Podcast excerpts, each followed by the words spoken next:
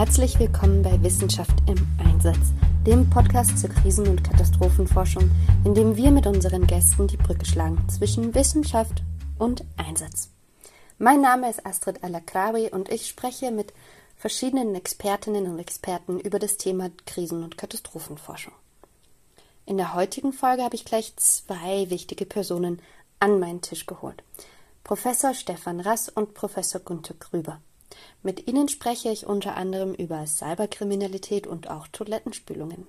Wer sich jetzt wundert, wie das zusammengeht, der hört am besten direkt rein. Wenn ihr uns Feedback zur Folge oder zum Podcast allgemein geben wollt, dann schreibt uns gerne an podcast.dcna.at. Und jetzt viel Spaß beim Hören. In diesem Sinne möchte ich euch auch nochmal ganz offiziell willkommen heißen.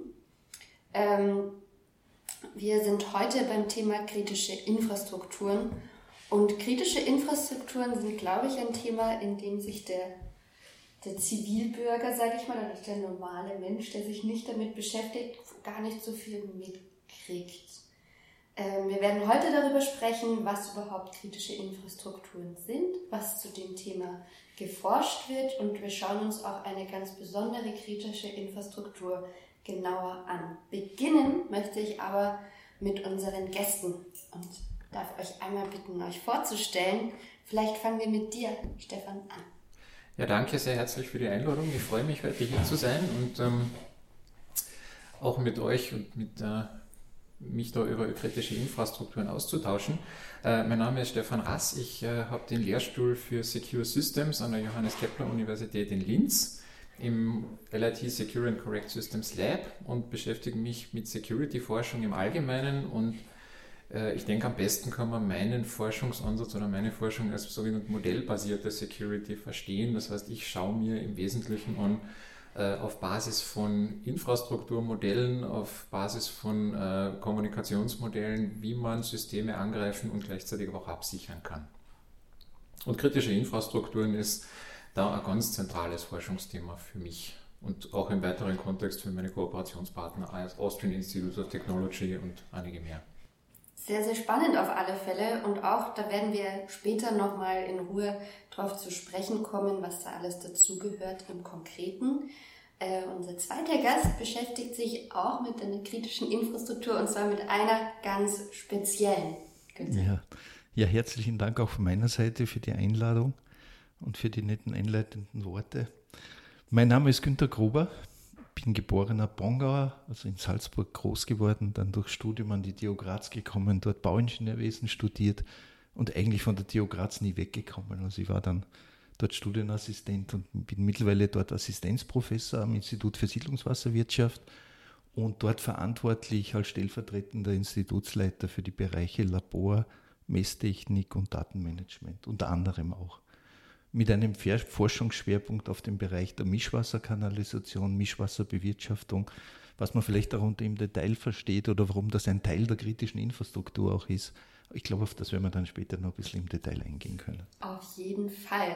Wir werden heute Gott sei Dank viel Zeit haben, äh, über alle diese Themen zu sprechen. Zuerst einmal würde mich aber noch interessieren, wie seid ihr überhaupt zu einer kritischen Infrastruktur gekommen und wie seid ihr zu eurem Job gekommen und was interessiert euch an eurer Forschung so sehr? Vielleicht Tobi de Stefan. Also wie ich zu diesem Thema gekommen bin, ist eigentlich, sage ich jetzt mal, über Umwege. Also ich habe Mathematik und Informatik beides studiert und da bietet sich oder hat sich einfach fachlich die Security als starker Schnittbereich zwischen diesen beiden Disziplinen angeboten, weil die Informatik äh, natürlich Security als wichtigen Teilbereich hat und dort aber ganz stark auch mathematische Konzepte zur Anwendung kommen. Also das war jetzt für jemanden, der sich an beidem interessiert ist, so wie ich, einfach das natürliche oder das, das äh, attraktivste Anwendungsfeld. Ähm, ich bin eigentlich gegen Ende des Studiums zu, schon mit den ersten kritischen Infrastrukturen in dem Sinne in Berührung gekommen. Ich hatte das Glück, bei einem äh, Projekt über Quantenkryptographie mitmachen zu dürfen, wo es um Kommunikationsinfrastrukturen geht, um Hochsicherheitskommunikation und Kommunikation ist eine von vielen kritischen Infrastrukturen und bin dort auch erstmalig mit modellbasierten Ansätzen in Berührung gekommen und das äh, hat sich dann über die Jahre einfach erweitert, äh, weil es ja neben Kommunikationsnetzen eben auch ganz wichtig die Wassernetze noch gibt, dann eben auch die Stromversorgungsnetze, die Gasnetze, das Verkehrsnetz und so weiter. Das heißt, es ist, hat sich äh, einfach aus der natürlichen Entwicklung heraus für mich so ergeben, dass ich da äh, vom Security-Standpunkt so langsam hineingewachsen bin. Kann ich sehr gut nachvollziehen. Ich bin selber ja auch eben aus dem technischen Bereich und auch zur kritischen Infrastruktur ähm, gekommen, bevor ich dann eben hier beim DCNA mich allgemein mit Krisen und Katastrophen auseinandergesetzt habe. Warum ähm, bist du jetzt gerade in der Forschung, in der du bist, oder wie, ähm, was, was fasziniert dich an den Themen? Also in der Security-Forschung bin ich, weil es aus meiner Sicht eine sehr große Vielfalt an, äh, an, an, unterschiedlichen Problemen, aber auch Lösungsansätzen bietet. Und das ist eigentlich ein, ein immerwährender Wettlauf äh, zwischen Angriffen, die neu entdeckt werden und möglichen Absicherungsmaßnahmen. Und diese Vielfalt ist etwas, was mich einfach sehr reizt. Das heißt, das ist unglaublich heterogen. Ähm, und ich kann, das gestehe auch ganz offen, ich kann, was Spaß macht, auch immer ein bisschen beide Rollen schlüpfen. Also ich kann sowohl die dunkle Seite bedienen, indem ich mir Angriffe überlege, als auch natürlich die Absicherungen dagegen wiederum entwerfen. Und das äh, macht die Sache abwechslungsreich und interessant. Und äh, ich will es auch gar nicht verschweigen, der Spaßfaktor ist natürlich da ein, auch ein, ein nicht zu vernachlässigender. Ähm, wie ich dazu gekommen bin, jetzt auf der, auf der beruflichen Karriereseite, war äh, über, ich sage jetzt mal, den, den klassischen Karriereweg, also als Doktorand an der, an der Universität Klagenfurt, habe dann dort auch habilitiert und bin dann später eben an die Kepler-Uni berufen worden, auf die, äh, auf den, auf die äh, Professur für Secure Systems und kann jetzt dort dieses Forschungsthema eben auch weiterverfolgen, was mich ja sehr freut. Sehr spannend auf jeden Fall. Und bei dir, Güter, wie war es? Wie bist du zum Abwasser gekommen? Na, ich fange vielleicht auch einmal mit einer emotionalen Komponente an und ich bin jemand, der Wasser unglaublich liebt. Also in mhm. allen seinen Fraktionen und die, so, die man so vorfindet, vom Schnee jetzt bis zur flüssigen Phase. Und äh, dann hat man da einfach in dem großen Bereich des Bauingenieurwesens einfach eine Nische ausgesucht. Und in der darf ich jetzt seit 30 Jahren irgendwie wirken. Und man vielleicht, vielleicht kann sich der Bürger unter Siedlungswasserwirtschaft an, an, an diesem Fachbereich einmal noch nicht unbedingt so viel vorstellen. Aber im Wesentlichen sind wir dafür verantwortlich, ganz maßgeblich verantwortlich für die Trinkwasserversorgung der Menschen und für die Abwasserentsorgung. Und dazu gehört die Ableitung und letztendlich dann auch die Abwasserreinigung, sodass wir dann das verschmutzte Abwasser wieder möglichst gut und umweltverträglich wieder an die Natur zurückgeben können kann ich beides sehr gut nachvollziehen. Also beide beruflichen Wege und auch die jeweiligen Forschungsschwerpunkte könnte ich mir sofort auch vorstellen. Wir sind ja heute im Überbegriff der kritischen Infrastrukturen und da eben vielleicht nicht alle genau wissen, worum es da geht, würde ich euch gerne zuerst einmal fragen, was sind überhaupt kritische Infrastrukturen und was ist denn überhaupt kritisch an einer Infrastruktur? Das sind also jetzt gerade eher so allgemeine Fragen. Was, was macht das überhaupt für unsere Gesellschaft? Warum braucht es überhaupt kritische Infrastrukturen? Also vielleicht kann ich dazu ein bisschen was sagen. Eine kritische Infrastruktur ähm, ist ein Begriff, der tatsächlich an, an vielen Stellen unterschiedlich verstanden wird, auch von, auch von verschiedenen Ländern anders definiert wird in den jeweils, nation, in den jeweils nationalen Richtlinien. Ähm, Zusammenfassend kann man es eigentlich beschreiben als eine Infrastruktur, die ganz wesentlich eine notwendige Bedingung liefert, damit die Gesellschaft als solche funktionieren kann. Dazu, darunter fällt zum Beispiel die Wasserversorgung mit Trinkwasser. Darunter fällt die Lebensmittelversorgung, darunter fällt auch medizinische Versorgung. Das haben wir bei Corona jetzt ganz stark auch gespürt, weil auch die, ähm, das Bettenkontingent auf Intensivstationen im Wesentlichen sehr knapp bemessen ist und ähm, äh, diese kritische, diese Versorgungssicherheit mit medizinischer Hilfe auch gewährleistet sein muss, dass man beim Autounfall nicht einfach nur im Straßengraben verblutet, weil halt kein Krankenhaus in der Nähe ist oder, oder die alles voll hat. Ähm, darunter folgt jede Art von Energieversorgung und so weiter. Und kritisch macht eine Infrastruktur eigentlich die Eigenschaft, dass wenn ihr weg, dass ihr Wegfall äh, nicht kompensiert werden kann. Also würde jetzt das Stromnetz in dem Sinn nicht existieren von heute auf morgen, dann haben wir nichts, wie wir es ersetzen können. Das heißt, wir sind davon tatsächlich abhängig und äh, aus meiner Sicht eben auch besonders kritisch und gerne auch vergessen von vielen. Strom wissen wir spätestens seit dem Buch Blackout von vor ein paar Jahren, aber ganz besonders eben auch die Abwasserwirtschaft. Also ein wesentlicher Grund, warum wir heute nicht mehr im Mittelalter sind und unsere Fäkalien auf die Straße leeren, ist, dass wir eine funktionierende Abwasserwirtschaft haben. Und hätten wir die nicht mehr, ähm, dann sind wir ganz schnell zurück in den, in den Zeiten des Mittelalters und auch mit allen Seuchen, die man damals hatte. Und das ist äh, aus meiner Sicht sogar eine, die vielleicht unter den kritischen Infrastrukturen noch einmal heraussticht, weil eben da auch ganz große Gefahr lauert, wenn die nicht funktioniert. Genau deswegen haben wir uns auch die Abwasserentsorgung als kritische Infrastruktur speziell rausgesucht, weil man eben die gar nicht so am Schirm hat, weil vielen gar nicht so bewusst ist, äh, was, was die Abwasserentsorgung alles eigentlich macht. Also ich glaube, die Abwasserversorgung, wenn ich mich nicht verlesen habe, hat mehr für die, äh, für die äh, gesellschaftliche Gesundheit getan ähm, als, als viele andere hm, medizinischen Entwicklungen und gerade deswegen weil sie so wichtig ist und aber so im Hintergrund steht, haben wir uns die Abwasserentsorgung als Beispiel eben heute für eine kritische Infrastruktur rausgesucht. Was, glaube ich, die meisten kritischen Infrastrukturen gemeinsam haben, ist, dass, wenn, dass wir sie im Normalfall, wenn alles funktioniert, gar nicht bemerken, sondern es eben erst spürbar für uns als Gesellschaft wird, wenn irgendwas nicht mehr funktioniert. Was macht denn genau die Abwasserentsorgung zu einer kritischen Infrastruktur?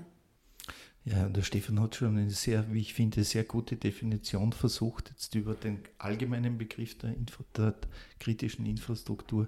Und äh, ich sage auch immer dazu, wir haben eine Siedlungswasserwirtschaft beschäftigt sich ja ganz bewusst mit beiden, mit der Trinkwasserversorgung und der Abwasserentsorgung, weil die beiden einfach auf vielen Ebenen einfach zusammengehören.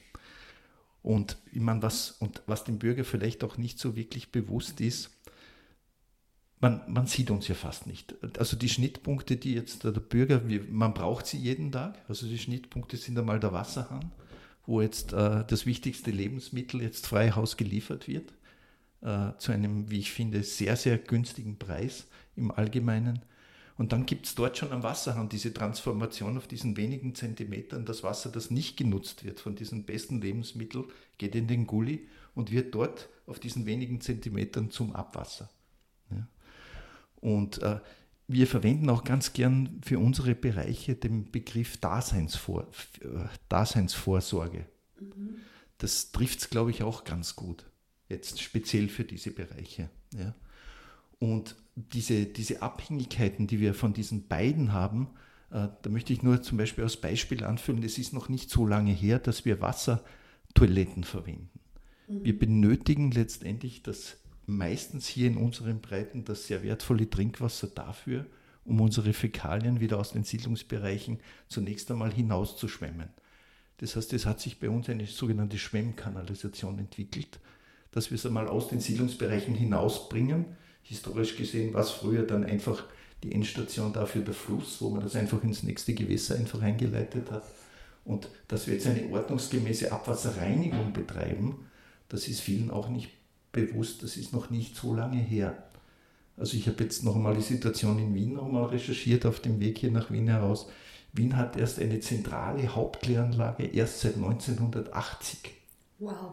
Und in Graz haben wir eine erste zentrale Kläranlage seit 1974. Also das ist alles noch nicht so, so lange her. Und ist natürlich ein wesentlicher Grund dafür, dass sich die Qualität in unseren Gewässern in den letzten 20, 30 Jahren wirklich maßgeblich verbessert hat. Was würde denn heute passieren, wenn die Abwasserentsorgung aus irgendeinem Grund ausfällt?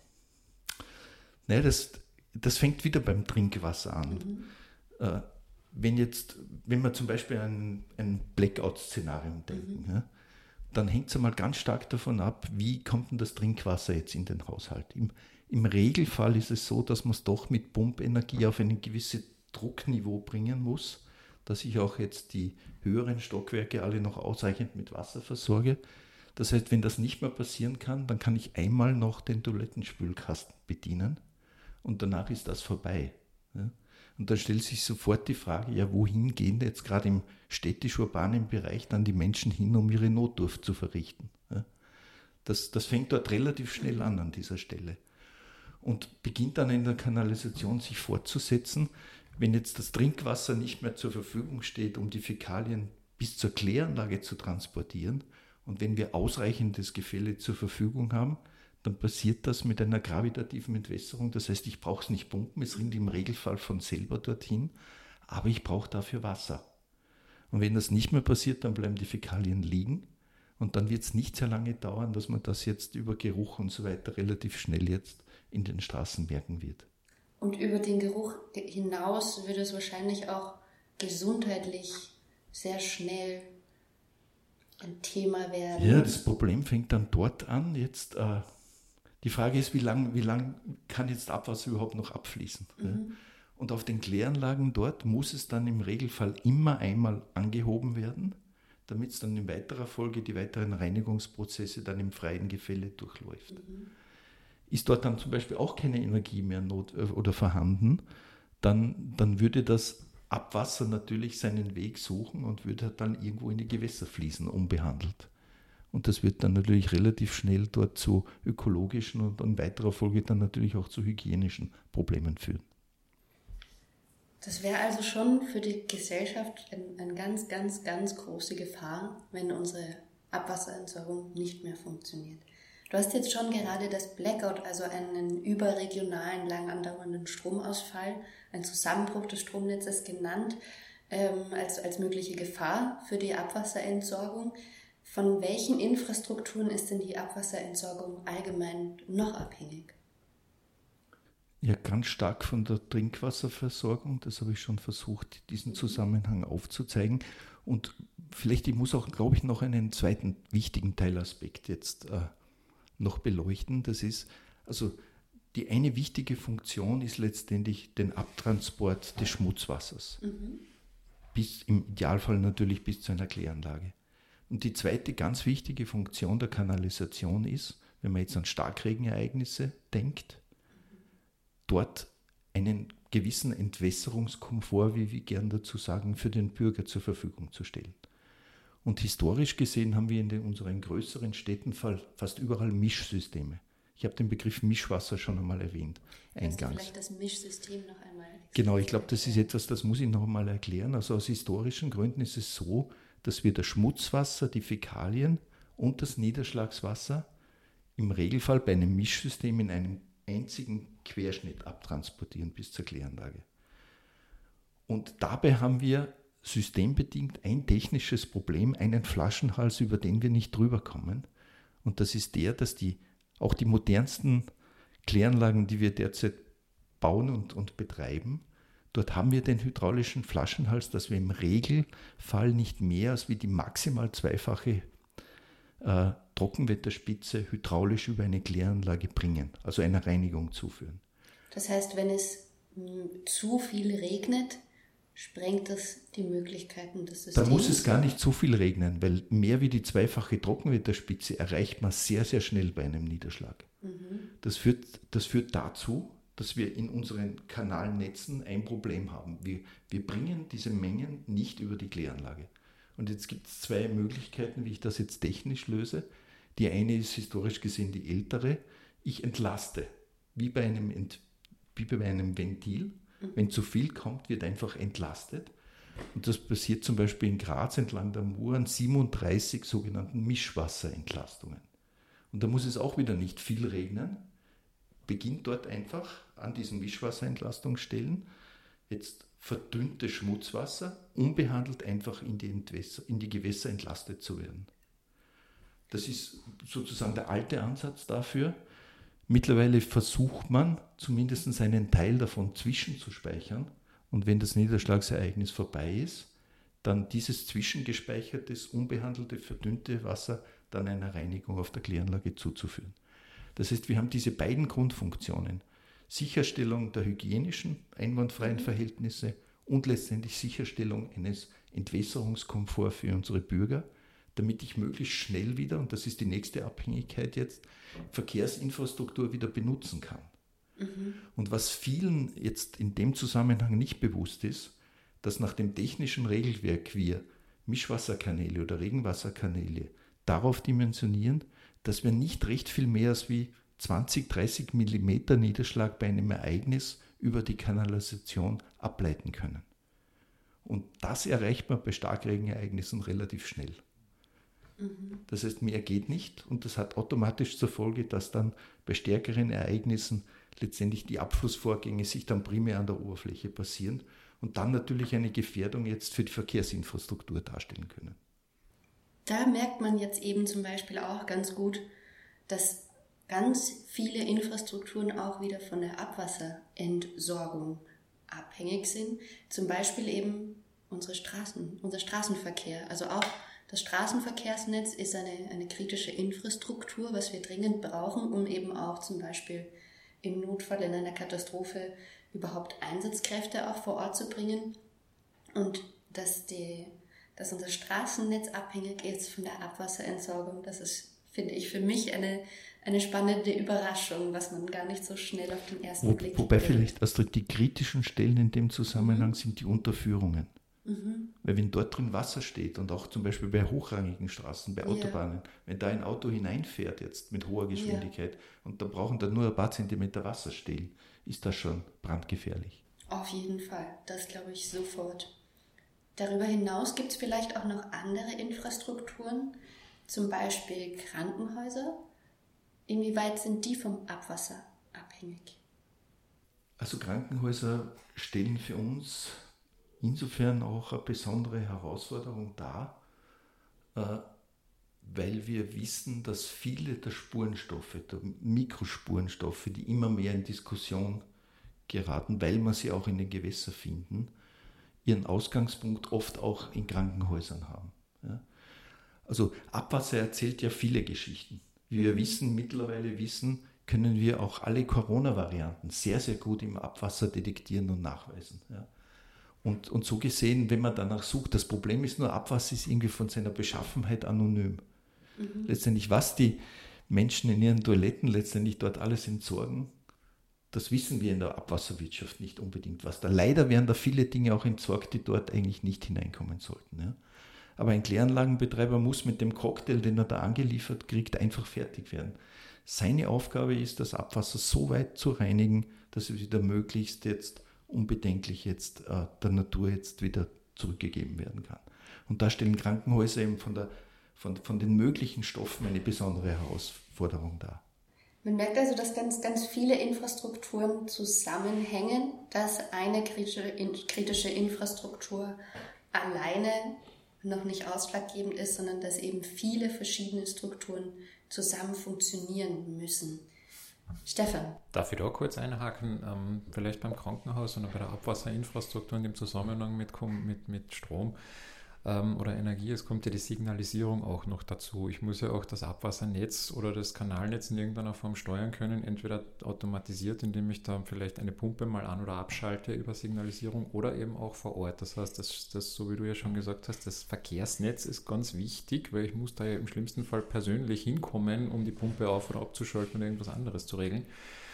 Aber auch die Signalisierung, ich muss ja vielleicht auch Messwerte für auch mal liefern Wasserstände, Pumpdruck, äh, Speicherdrücke und so weiter. Und ähm, da ist dann natürlich von der Absicherung her immer die Frage, kann ein Betreiber einer kritischen Infrastruktur hier selbst seine, seine Absicherung oder seine Hilfsinfrastruktur aufbauen? Also ich kenne es zum Beispiel oder ich habe gehört von manchen Wasseranbietern, dass die sagen, wir betreiben da unsere eigene Stromversorgung ähm, einfach um vom öffentlichen Netz nicht abhängig zu sein, aber andere kritische Infrastruktur können das nicht. Also das Krankenhaus kann nicht seine eigene Kanalisation mitbauen, sondern die hängen einfach an dem dran. Und da würde mich jetzt einfach einmal als eine Frage auch an dich, Günther, interessieren. Also inwieweit betreiben zum Beispiel Abwasserwirtschaft oder inwieweit inkludiert die Abwasserwirtschaft da auch eine Energie- und eine Kommunikationsversorgung? Und inwieweit ist sozusagen die Kommunikation und Energieversorgung hier ausgelagert auf andere öffentliche Infrastrukturen? Ja. Wobei jetzt das erforderliche Pumpen von Abwasser hängt ganz stark davon ab vom vom Gefälle, das ich zur Verfügung habe. Wir zum Beispiel in Graz sind in der glücklichen Situation, dass im Prinzip das gesamte Abwasser fast ohne Pumpen im freien Gefälle der Kläranlage zuläuft. Aber dort, wo es sehr flach ist, und südlich von Graz zum Beispiel wird schon sehr flach, dort muss ich das Abwasser pumpen. Und jede Pumpe bedeutet wieder Strom. Jede Pumpe bedeutet Strom. Ja. Da kann ich auch noch Notstromaggregate hinstellen für eine gewisse Zeit. Ist im Bereich der Abwasserwirtschaft auch noch leichter. Kritischer sind die Dinge im Bereich der Trinkwasserversorgung, weil wenn ich ein Notstromaggregat betreiben will, brauche ich dort auch Treibstoff vor Ort. Und da bin ich meistens aber im Bereich von Trinkwasserschutzgebieten und so weiter, wo das Lagernetz von Treibstoff dort per se ja nicht zulässig ist oder nur bis zu einem gewissen Ausmaß. Ja. Und das ist ein ganz entscheidender Punkt, wenn man Notstromversorgungssysteme, Aggregate an kritischen Stellen vorhaltet, ist dann die entscheidende Frage her, wie schaut es dann mit der Treibstoffnachversorgung aus? Und Richtung Digitalisierung ist es sicher so, äh, dass die Betreiber da eigene Systeme verwenden, dass da durchaus auch noch Funknetze auch teilweise betrieben werden, weil man damit weniger abhängig ist, zum Beispiel jetzt von einem Telefonanbieter. Das ist sicher auch ein ganz entscheidender Punkt, wie die ganze Datenfernübertragung dann organisiert ist. Da gibt es auch mittlerweile Möglichkeiten über LoRaWAN und so weiter, da kennst du dich sicher besser aus, wo das auf bestimmten Bandbreiten sogar, sogar kostenlos möglich ist. Ja. Und, und das ist auf jeden Fall ein ganz ein wichtiger Punkt auch äh, Richtung Digitalisierung, wo man sicher teilweise im Bereich der Abwasserwirtschaft, im Bereich der Kanalisation, würde ich einmal sagen, eher noch am Anfang stehen. Mhm. Ja, da gibt es jetzt von, von, aus, aus meiner oder aus, aus der Erfahrung meiner Forschung heraus ganz große technische Herausforderungen auch. Nicht? Weil ich sage, physikalisch ist Wasser, ähm, lässt sich Wasser oder Wassernetze ja simulieren.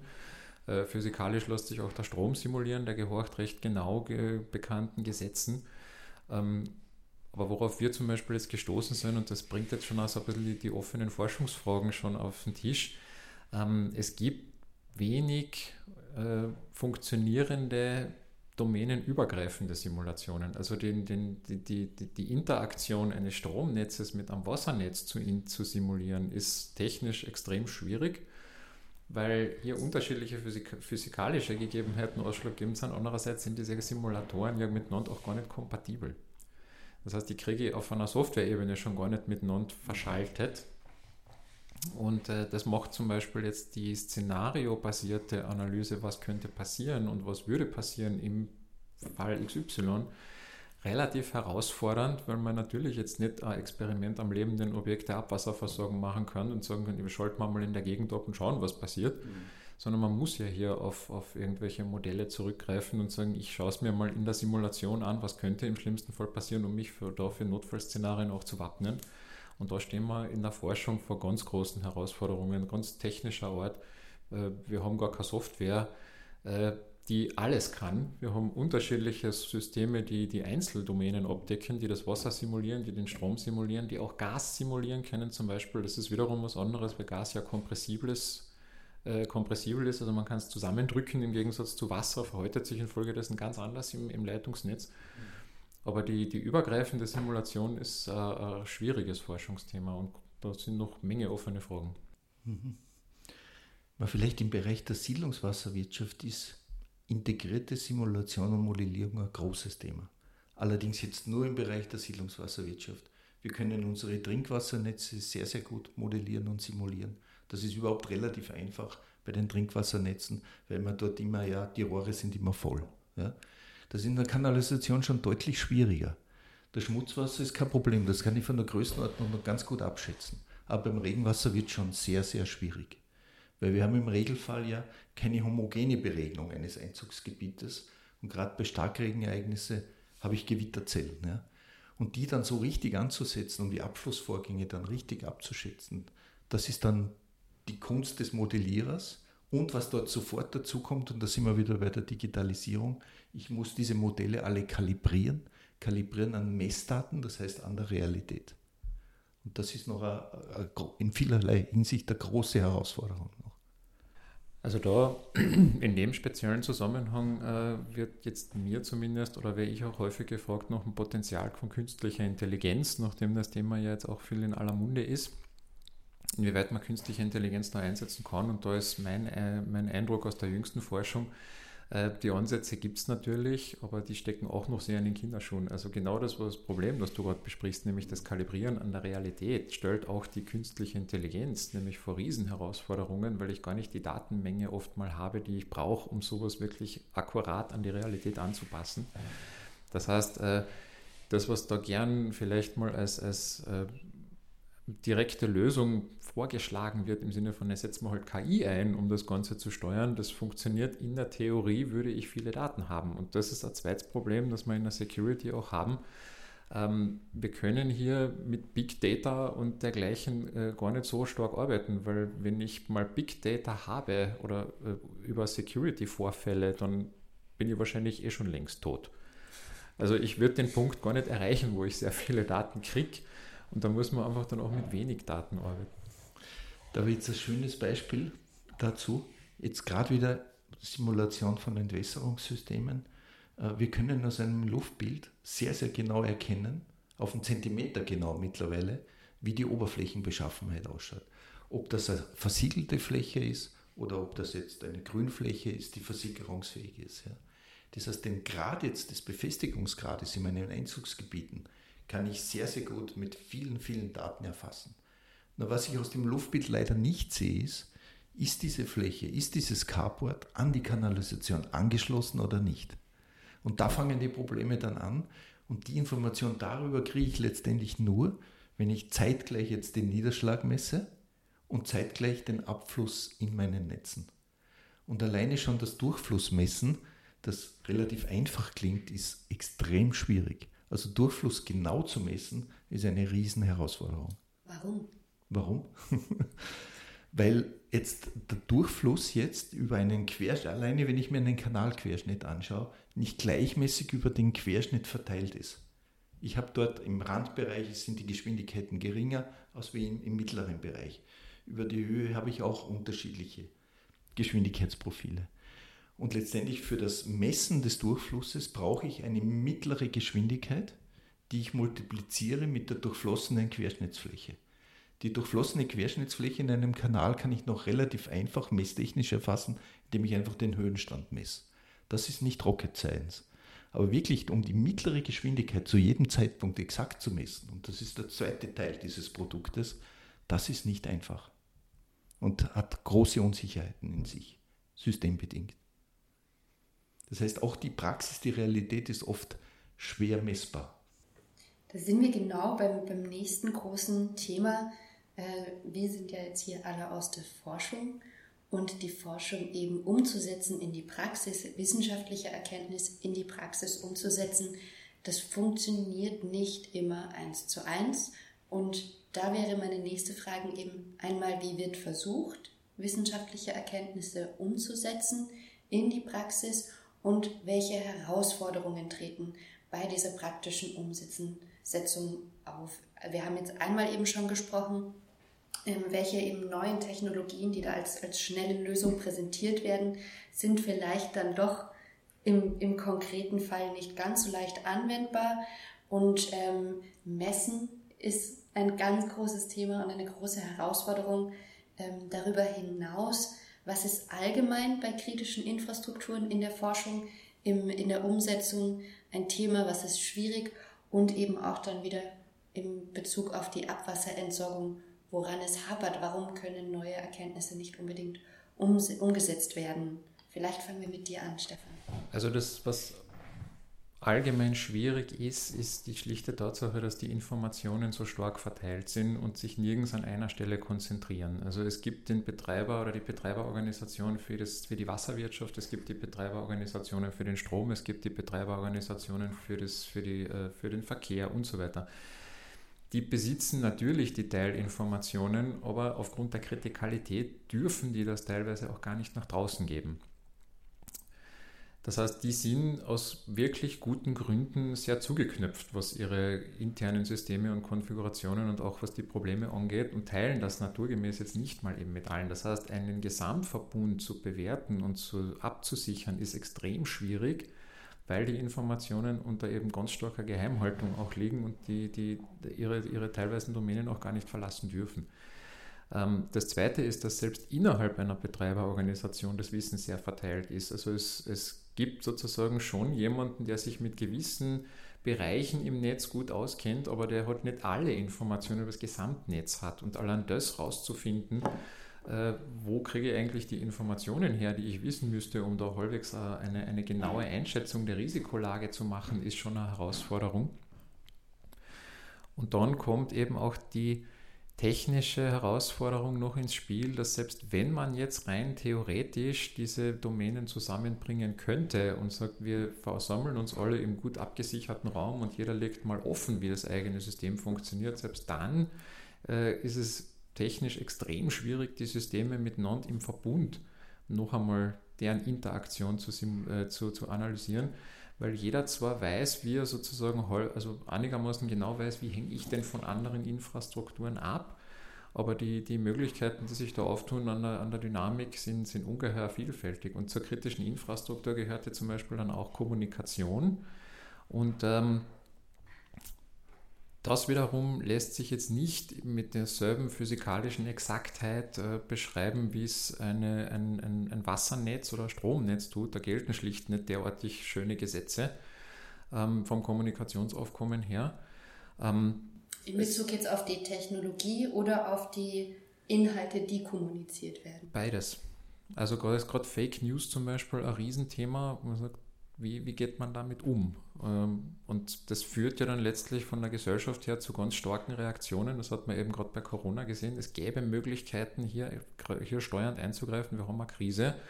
Äh, aber dann gibt es halt auch die lauten Stimmen, die dann äh, mit haarsträubendsten Theorien daherkommen, von, von äh, Chips, die da über die Impfung implantiert werden, über sonst welche Verschwörungstheorien und die haben Einfluss und die beeinflussen die Dynamik, wie die Bevölkerung reagiert, ganz stark.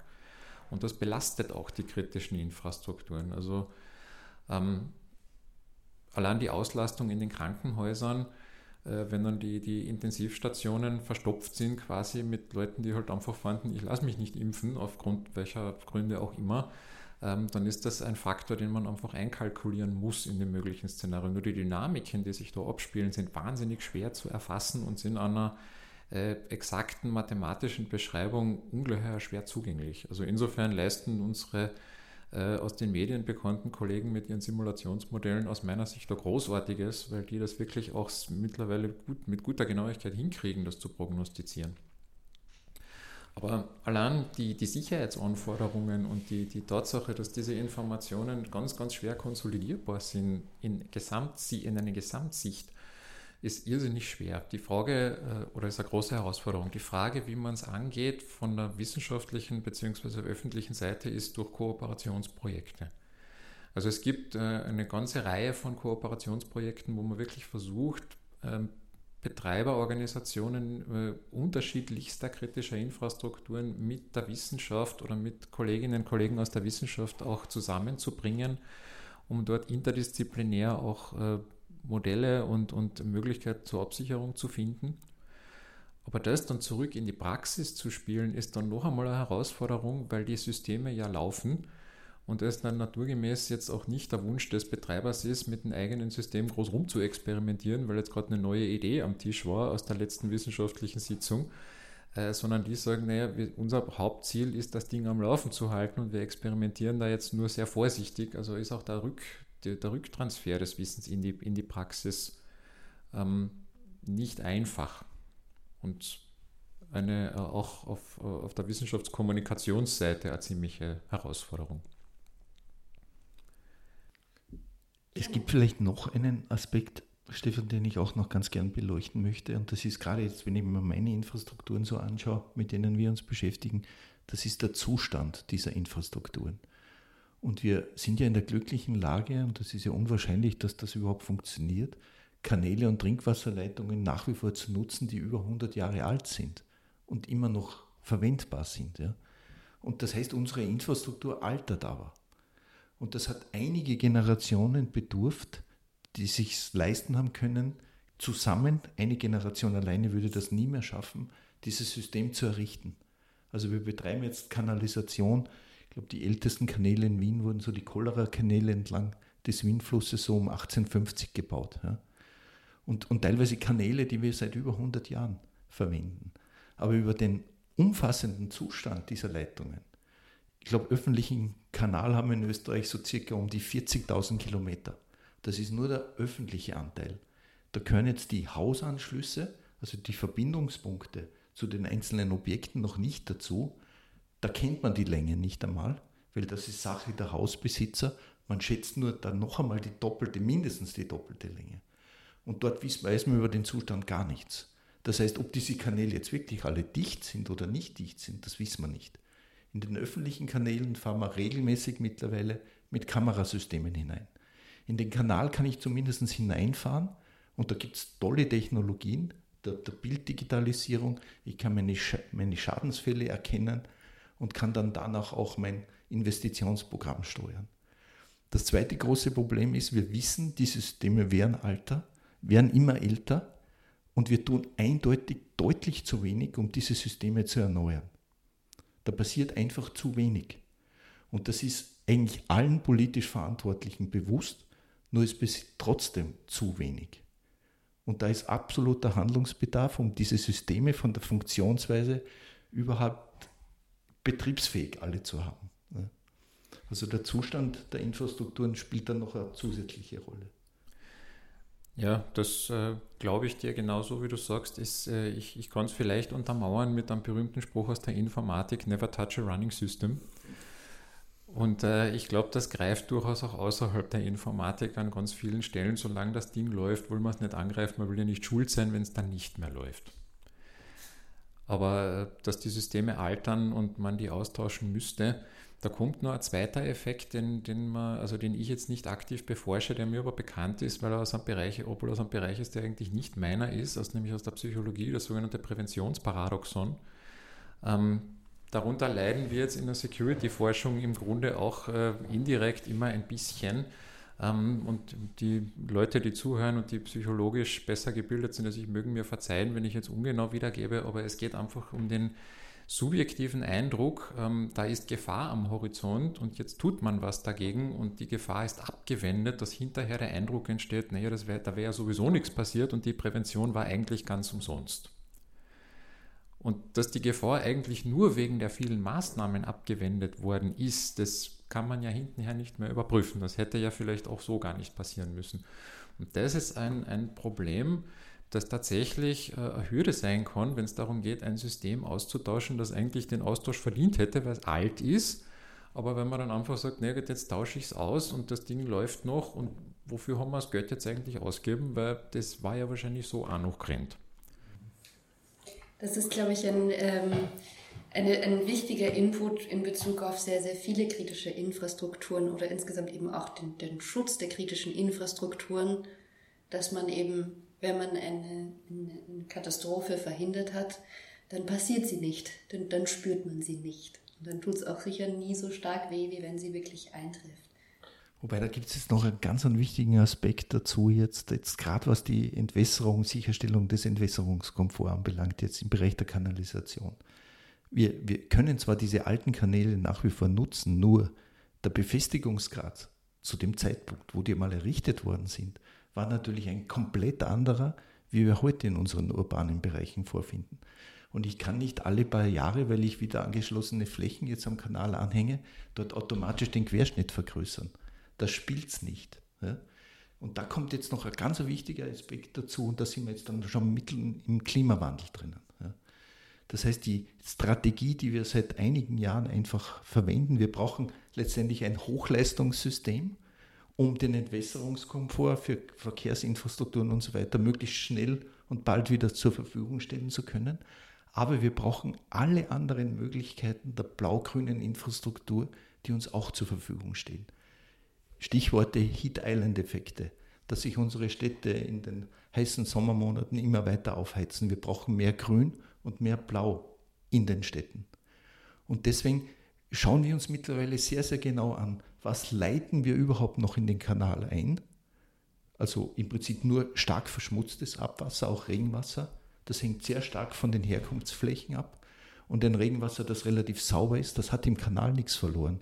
Das gehört nach Möglichkeit versickert oder genutzt und eben nicht mehr eingeleitet.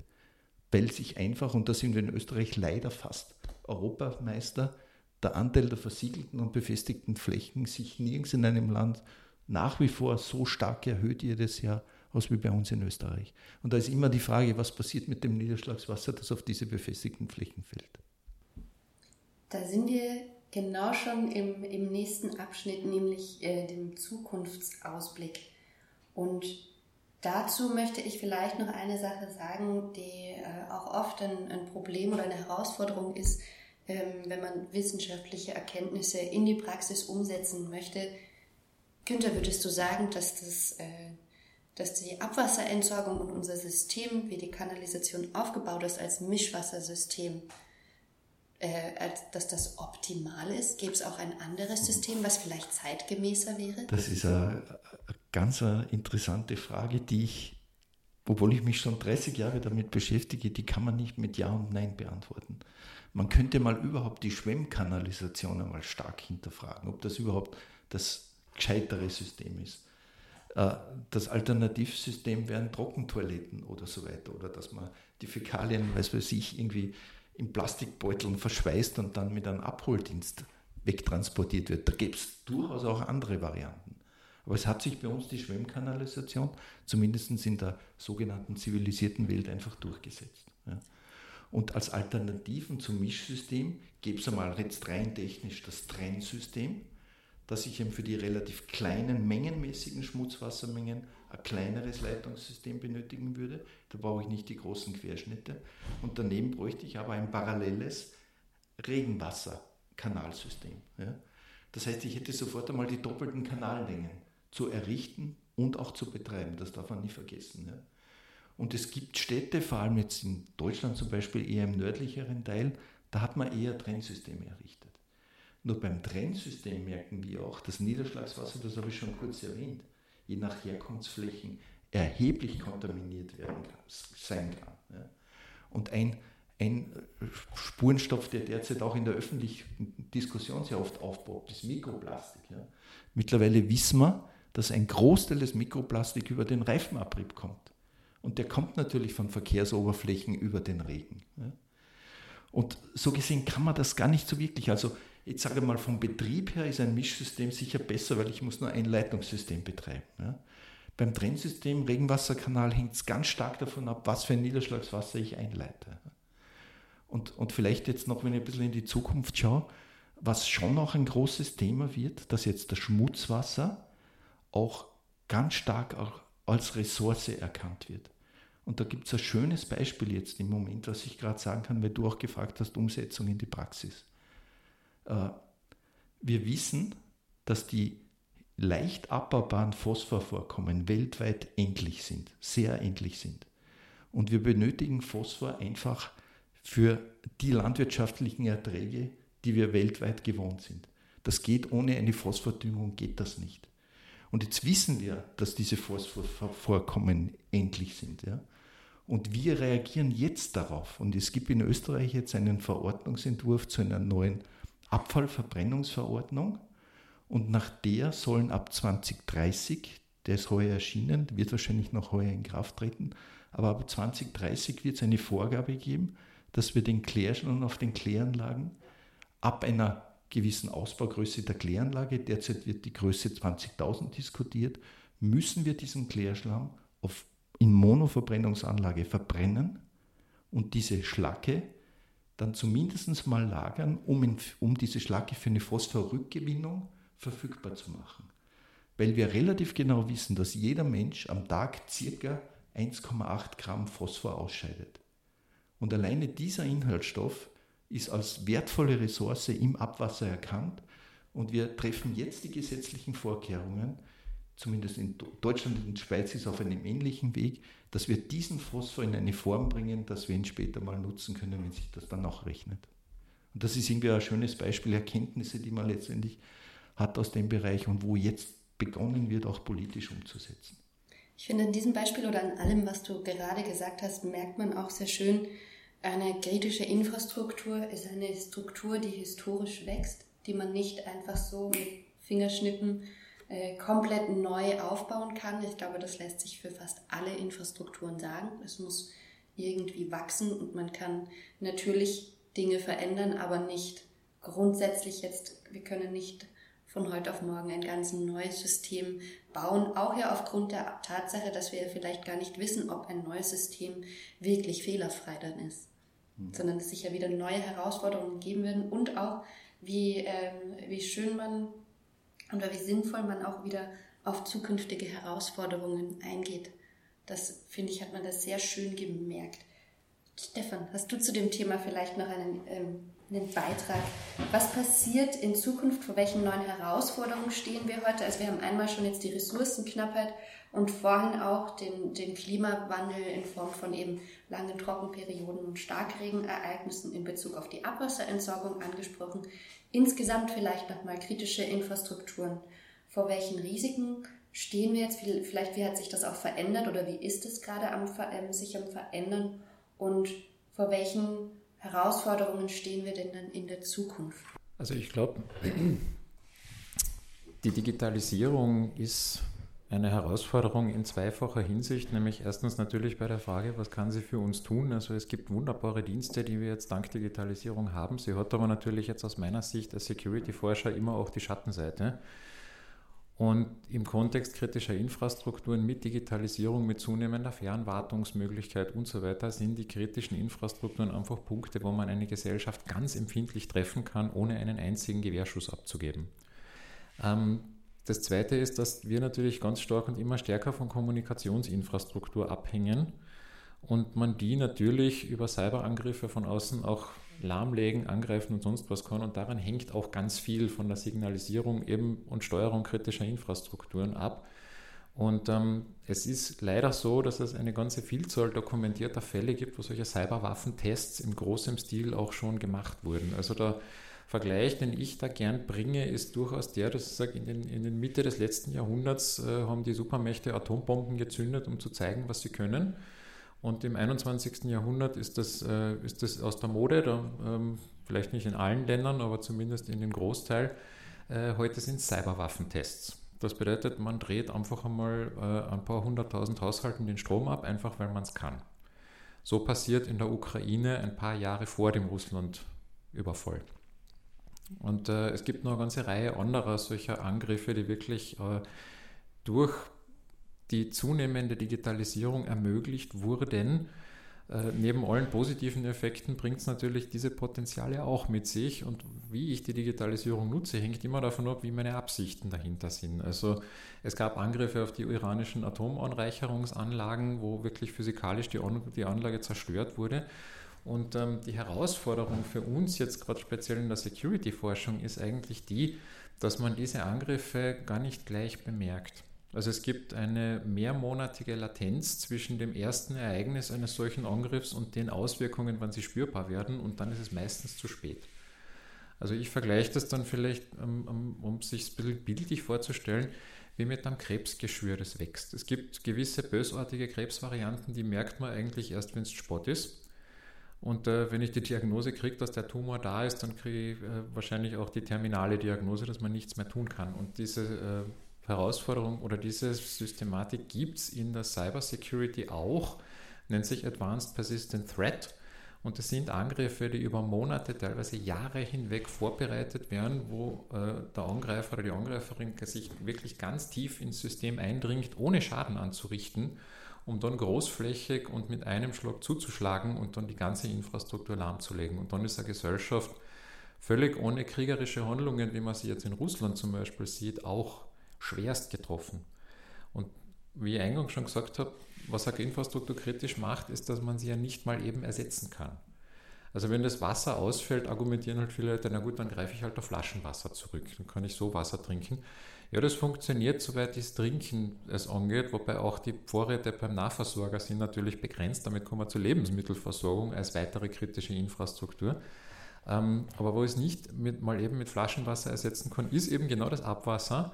Und ist auch das Löschwasser. Das ist vielen nicht bewusst. Das ist, wir verwenden im Regelfall im urbanen Bereich auch unsere ganzen Trinkwassernetze auch zur Löschwasserversorgung.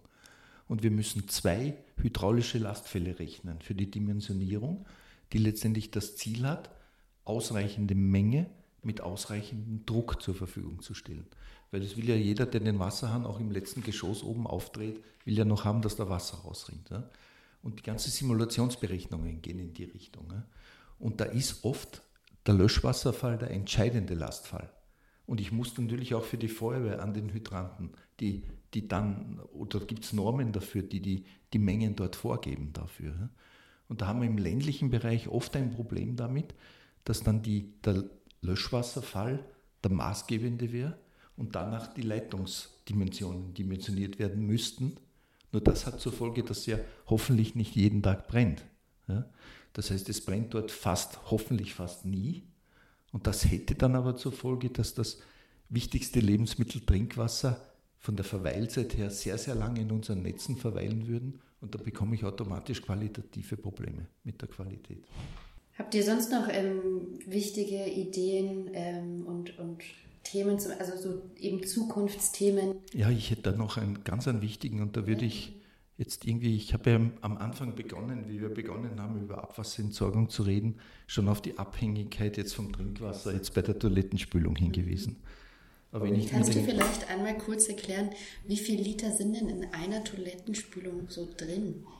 Das ist jetzt, da gibt es sicher Normen. Ich ich vermute mal so um die 20 Liter, ohne dass ich es weiß. Aber es gibt ja auch Spartoiletten. Es gibt mittlerweile auch Toiletten, die gar kein Wasser mehr verwenden. Findet man oft auf Raststätten und so weiter. Ja. Man könnte natürlich auch den äh, Urin von der Fezes trennen. Mhm. Urin ist jede Menge Stickstoff drinnen. Da auch, da auch wieder Abwasser als Ressource. Ja. Ja. Und Abwasser ist ja von, von bei den natürlichen Angängen, äh, Abgängen ja kein großes Problem. Wir wissen ja genau, was drinnen ist. Das Abwasser wird nur ein Problem hinsichtlich von Medikamenten, Mikroplastik und all diesen Spurenstoffen, die letztendlich auch hineinkommen. Ja.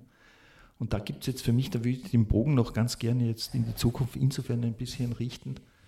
Derzeit ist der Stand der Technik bei der Abreißerreinigung der, dass wir uns vorwiegend nur um die Inhaltsstoffe äh, sauerstoffzehrende Kohlenstoffsubstanzen fokussieren und auf die Nährstoffe Stickstoff und Phosphor diese drei Summenparameter, wie wir auch sagen, weil wir wissen ja nie genau, was drinnen ist, die versuchen wir weitestgehend zu reduzieren. Aber es ist die sogenannte vierte Reinigungsstufe zunehmend in Diskussion. Und da geht es dann vor allem darum, um auch diese Mikrospurenstoffe aus dem Abwasser herauszubekommen. Mikrospurenstoffe sind was genau? Dazu gehören jetzt zum Beispiel die Schwermetalle dazu, wo wir zum Beispiel wissen, dass jetzt Kupfer jetzt sehr stark jetzt von den Bremsen der Autos jetzt in den Abwasserstrom kommt oder von den metallisch bedeckten Dächern. Ja. Beim Zink weiß man, dass da sehr viel jetzt aus dem Reifenabrieb auch kommt. Ja. Und es gibt aber auch Arzneimittelrückstände. Im Regelfall, damit ein Arzneimittel funktioniert im Körper, wird es tendenziell überdosiert. Das heißt, ein Teil davon wird auch wieder ausgeschieden. Und natürlich findet man all diese Stoffe im Abwasser, wenn man danach sucht. Und man findet viele davon auch dann im Gewässer, weil viele dieser Inhaltsstoffe auf den Kläranlagen nicht abgebaut werden oder nicht entfernt werden. Und das wird zunehmend dort ein Thema, wo man dieses Oberflächengewässer aus Flüssen, Bächen, Seen trinken muss, weil man es vom, vom Vorkommen her nicht hat. Und da sind wir in Österreich in der beneidenswerten Situation, das gibt es fast nirgends auf der Welt, dass wir zur Trinkwasserversorgung kein Oberflächengewässer benötigen. Wir bekommen das ganze Trinkwasser entweder aus Quellen oder aus dem Grundwasserkörper. Wir sind davon nicht abhängig. Aber da brauchen wir gar nicht so weit schauen. Zum Beispiel, wenn ich nach Baden-Württemberg schaue, das ist immer ein schönes Beispiel, da gibt es eher kleinere Bäche, keine großen Flüsse. Die sind vom Wasservorkommen her auf den Bodensee angewiesen. Die Stuttgarter trinken den Bodensee in aufbereiteter Form. Kein Vorarlberger würde den Bodensee trinken wollen. Ja? Und da sieht man einfach, dass bei uns, wir sind da in der beneidenswerten Situation, dass man uns deswegen noch nicht so genau anschaut, was da jetzt an zusätzlichen Stoffen über die Kläranlagenabläufe und nicht nur die Kläranlagenabläufe. Wir haben auch die Regenwassereinleitungen und die Mischwasserentlastungen. Und wir wissen, und dazu haben wir mit dem Umweltbundesamt einiges an Forschungsprojekten schon gemacht, dass dort teilweise, bei, je nachdem, auf welchen Spurenstoff man schaut, gibt es unterschiedliche Haupteintragspfade. Und das wird einfach noch zu einer großen zukünftigen Herausforderung werden. Die Schweiz hat zum Beispiel beschlossen, die 100 größten Kläranlagen mit einer vierten Reinigungsstufe auszustatten. In Österreich ist das derzeit noch kein Thema. Aber ich sage wahrscheinlich deswegen, weil wir es nicht trinken müssen. Man merkt also auch, dass es ähm, sehr viele Herausforderungen in der Zukunft gibt, an die man vielleicht eben so auf den ersten Blick nicht denkt und die auch deutlich über, äh, also der Begriff Klimawandel ist so einfach gesagt, ähm, aber eben auch die Digitalisierung, die Veränderung der Gesellschaft. Ähm, da, da gibt es sehr viele Änderungen, die einen sehr, sehr erheblichen Einfluss, denke ich, haben auf unsere kritische, kritischen Infrastrukturen. Meine letzte Frage wäre jetzt noch, was ratet, was ratet ihr denn jungen Nachwuchswissenschaftlerinnen zum Beispiel eben in welchem Bereich, welcher Bereich spannend ist oder wie sie sich ähm, in ihrer Forschung weiterbilden können? Habt ihr einen Rat? Was würd, würdet ihr heute machen, wenn ihr jung wärt? Nochmal. Also auf die Gefahr hin, dass das jetzt noch einer Binsenweisheit klingt, aber ich glaube, man muss einfach die Leidenschaft für sich, für das Thema, das einen interessiert, auch behalten. Wissenschaft ist an vielen Stellen frustrierend, ist äh, auch mit vielen Misserfolgen natürlich immer behaftet, wenn man was versucht. Das ist bei der Forschung so, es ist fast immer ergebnisoffen. Ähm, es gibt dann aber auch schöne Erfolge und man muss einfach, ich glaube, die Leidenschaft fürs eigene Fach sich erhalten und sich nicht äh, durch Misserfolge, die temporär sind, ähm, dann zurückziehen langfristig aus einem Thema, das einem eigentlich am Herzen liegt. Und äh, man darf jetzt auch, glaube ich, äh, wenn man jetzt so in der Security-Forschung wie ich bin, ähm, dass ich persönlich natürlich jetzt äh, als Zukunftsthema auch erachte, ähm, darf man jetzt auch nicht unbedingt verzweifeln an der, an der, an der Lage. Es ist, die, die, die Lage ist in vielen Stellen sehr viel kritischer, als man denkt. Und äh, es ist, muss man auch mal im Positiven sagen, ein Verdienst der Politik, dass wir uns in Österreich sehr sicher fühlen dürfen und dass sich die Menschen hier keine wirklich aktiven Sorgen um ihre kritischen Infrastrukturen zu machen brauchen, weil die in sehr guten Händen sind, weil da wirklich viel hinter den Kulissen getan wird, um die äh, Sicherheit aufrechtzuerhalten. Und da ist Österreich wirklich ganz, ganz gut unterwegs, was ich aus den Gesprächen mit den Anbietern kritischer Infrastrukturen unterschiedlichster Bereiche auch entnommen habe. Da herrscht große, große, ähm, be großes Bewusstsein über alle möglichen Risiken. Und ähm, das sind aber Bereiche, die werden äh, eher stärker, die werden noch mehr Wichtigkeit kriegen. Ähm, das heißt, Security im Allgemeinen ist sicher ein Feld, das wachsen wird, wobei ich da natürlich jetzt aus, natürlich aus, meinem eigenen, aus meiner eigenen Leidenschaft heraus spreche, aber ich würde einem jungen Menschen heute einfach den Rat geben, ähm, man soll, wenn man Wissenschaft betreiben will, das mit Leidenschaft machen und nicht aus, aus irgendeinem anderen Grund. Es gibt Erfolge, es gibt Misserfolge, aber wenn man das mit dem Herzen wirklich macht, dann äh, kommt der Erfolg fast garantiert. Ja, ich würde sagen, dass wir mit unserer Forschung, mit unseren Forschungsthemen, weil wir eben ein Teil der kritischen Infrastruktur sind, sehr nah an der Praxis dran sind und im Regelfall auch bei Forschungsprojekten sehr intensiv zusammen mit den Betreibern arbeiten. Ja. Und was vielleicht auch noch dazu kommt, Stefan, und da hast du sicher recht, was jetzt Österreich anbelangt, dass es auch in der Bevölkerung und, und, und auch in der Politik Konsens darüber gibt, dass wir diesen Bereich der Daseinsvorsorge, dass der in öffentlicher Hand zu bleiben hat. Ja. Es gibt bei uns in Österreich praktisch keine Betreibermodelle. Und immer wenn ich ein privatwirtschaftliches Betreibermodell habe, und da gibt es in vielen Ländern Beispiele. Franzosen sind da ganz stark, die haben eine riesengroße Wasserindustrie. Dann wollen die natürlich auch Geld damit verdienen. Da gibt es ein Shareholder Value. Da will der Aktionär auch Dividenden sehen. Und nachdem das bei uns aber alles in der öffentlichen Hand ist, ja, ist das kein großes Thema. Und, und da, da, teile ich jetzt komplett deine Ansicht. Und ich glaube, dass wir in Österreich da auch in einer relativ guten Ausgangsposition sind. Ja. Und ansonsten, jetzt, ich habe die Emotion des Wassers schon angesprochen. Ich bin ein leidenschaftlicher Fernradfahrer. Ich fahre bevorzugt gerne an den Flüssen entlang. Es gibt diese emotionale Komponente für mich. Und, äh, und ist ein unglaublich interdisziplinarer Bereich. Also man muss mit unglaublich vielen anderen Fachdisziplinen zusammenschauen. Gerade die Abwasserreinigung. Da spielen so viele Teilaspekte dazu.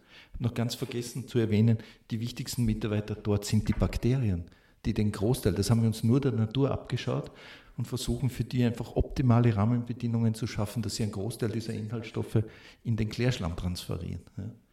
Und, und das war für mich auch immer sehr, sehr spannend. Und ganz allgemein können wir diese Probleme oder diese Herausforderungen letztendlich zum Großteil nur mit technischen Maßnahmen lösen und betreiben. Und deswegen ein allgemeiner Appell an die jungen Leute, einfach ein Technikstudium zu beginnen, gerade auch die Frauen. Wir haben immer noch einen sehr geringen Frauenanteil in unserem Bereich, gerade auch im Bereich der Abwasserwirtschaft. Ja. Und da hoffe ich ein bisschen auch auf die Jugend. Und, und wir gehen ja insofern auch recht schwierigen Zeiten entgegen, weil wenn man sich unsere Bevölkerungspyramide anschaut, ich bin 65er Jahrgang, also Babyboomer, ich glaube, die, die Spitze in Österreich war bei 64. Wir gehen in den nächsten Jahren alle in Pension. Und da wird es in vielen Bereichen in vielen Fachbereichen zu großen Problemen kommen. Ja. Deswegen, man kann Leidenschaft, Leidenschaft ist ganz ein wichtiger Punkt. Bei mir war es das Wasser und ist es immer das Wasser und, und die Herausforderungen, vor der wir stehen, um letztendlich hier für die Bevölkerung, für uns allen das Funktionieren der Systeme gewährleisten zu können, das war für mich immer Herausforderung genug. Das ist doch ein ähm, ein gar nicht so dunkler Ausblick, Ausblick in die Zukunft. Stefan. Ich würde mich nur gerne deinem Appell einerseits anschließen. Also ich, ich kann jetzt jungen Leuten auch nur zu einem Technikstudium raten. Ich finde es auch persönlich sehr schade und ich habe eigentlich auch keine echte Erklärung, warum so wenig Frauen sich für das begeistern können. Ähm, die, denen ich im Technikstudium begegnet bin, äh, waren von mir immer hochgeschätzt und die stehen in gar nichts irgendjemandem nach, der ihnen vorher eingeredet hätte, ähm, Technik ist nichts für dich. Also ich finde, dass, dass äh, Technikstudien unglaublich spannend sind, genau vor dem Hintergrund der Interdisziplinarität. Jetzt auch jetzt gerade für mich gesprochen im Security-Bereich. Das ist ganz klar technisch aber äh, geprägt, aber da gibt es ganz viele organisatorische Dinge, die zu berücksichtigen sind. Das spielt ganz, ganz stark in die Psychologie mit rein. Äh, es gibt eigene Forschungsbereiche, die sich nur damit auseinandersetzen, wie man Menschen manipulieren und ausnutzen, austricksen kann für Security, für Angriffe. Und das sind leider Gottes die ganz erfolgreichen sogar, also wesentlich effizienter als irgendwelche kryptografischen Codes zu knacken. Ähm, also ich kann mich deinem Appell, Günther, jetzt da nur voll inhaltlich anschließen. Ich denke, dass da sehr, sehr viel Potenzial ist. Ich als eine ein bisschen jüngeren Perspektive als ihr beide kann dazu vielleicht nur sagen, ich glaube, dass sowas wie unser Podcast, dass wir einfach mal über verschiedene Themen reden, eine ganz gute Sache ist, dass man auch eben mal zeigt, was gibt es überhaupt. Also ein technisches Studium klingt, klingt eben auch sehr, sehr trocken und, und technisch eben. Und man kann, glaube ich, oft gar nicht abschätzen, wie breit das Feld der, der zukünftigen Berufsmöglichkeiten ist und eben, dass man auch mit Wasser zu tun haben kann, dass man mit vielen anderen Themen zu tun haben kann und eben mal zu zeigen, was, was machen denn Menschen wirklich, die eben ein technisches Studium absolviert haben, dann später mal. Das ist, glaube ich, was, was sehr Spannendes, was es greifbarer macht und auch viel interessanter nochmal wirken lässt. Ja, darf ich vielleicht doch noch ergänzen? Also ich, mein Eindruck ist, dass Technikstudien vielleicht auch so ein bisschen den, den unverdienten Ruf haben, dass das eine unkreative Tätigkeit ist. Also ich kenne halt viele, die sagen, ich suche was Kreatives und die meisten, denen ich begegne, setzen das gleich mit etwas künstlerisch Kreativem. Und das ist es aber in der Technik gerade nicht, obwohl Technikstudien und allem voran die MINT-Studien, und da ist ganz stark Mathematik, Informatik natürlich, sind hochkreative Tätigkeiten. Sie sind nur nicht im künstlerischen Sinne kreativ. Also wenn ich äh, ein Bild male und das gefällt mir nicht, habe ich nur immer ein Bild dort stehen.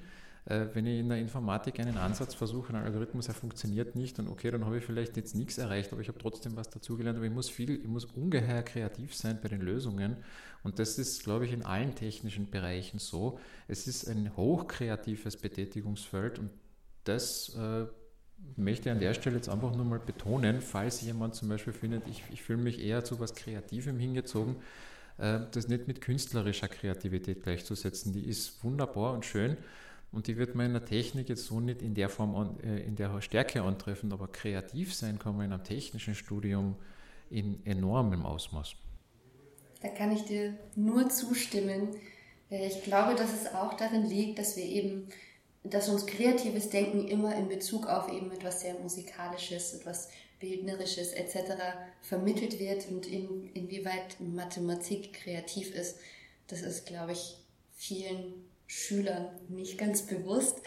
Und da kann man eben nur aus, ähm, aus der Sicht der, der Forschung, die dann eben diesen gesamten Bildungsweg schon hinter sich hat, dann sagen, wo es dahin geht. Das ist sehr spannend, das ist sehr kreativ und das ist auch sehr abwechslungsreich und auch auf Praxis bezogen, zukunftsorientiert und glaube ich, ja, sehr erfüllend, wenn ich euch beiden so mhm. zuhöre.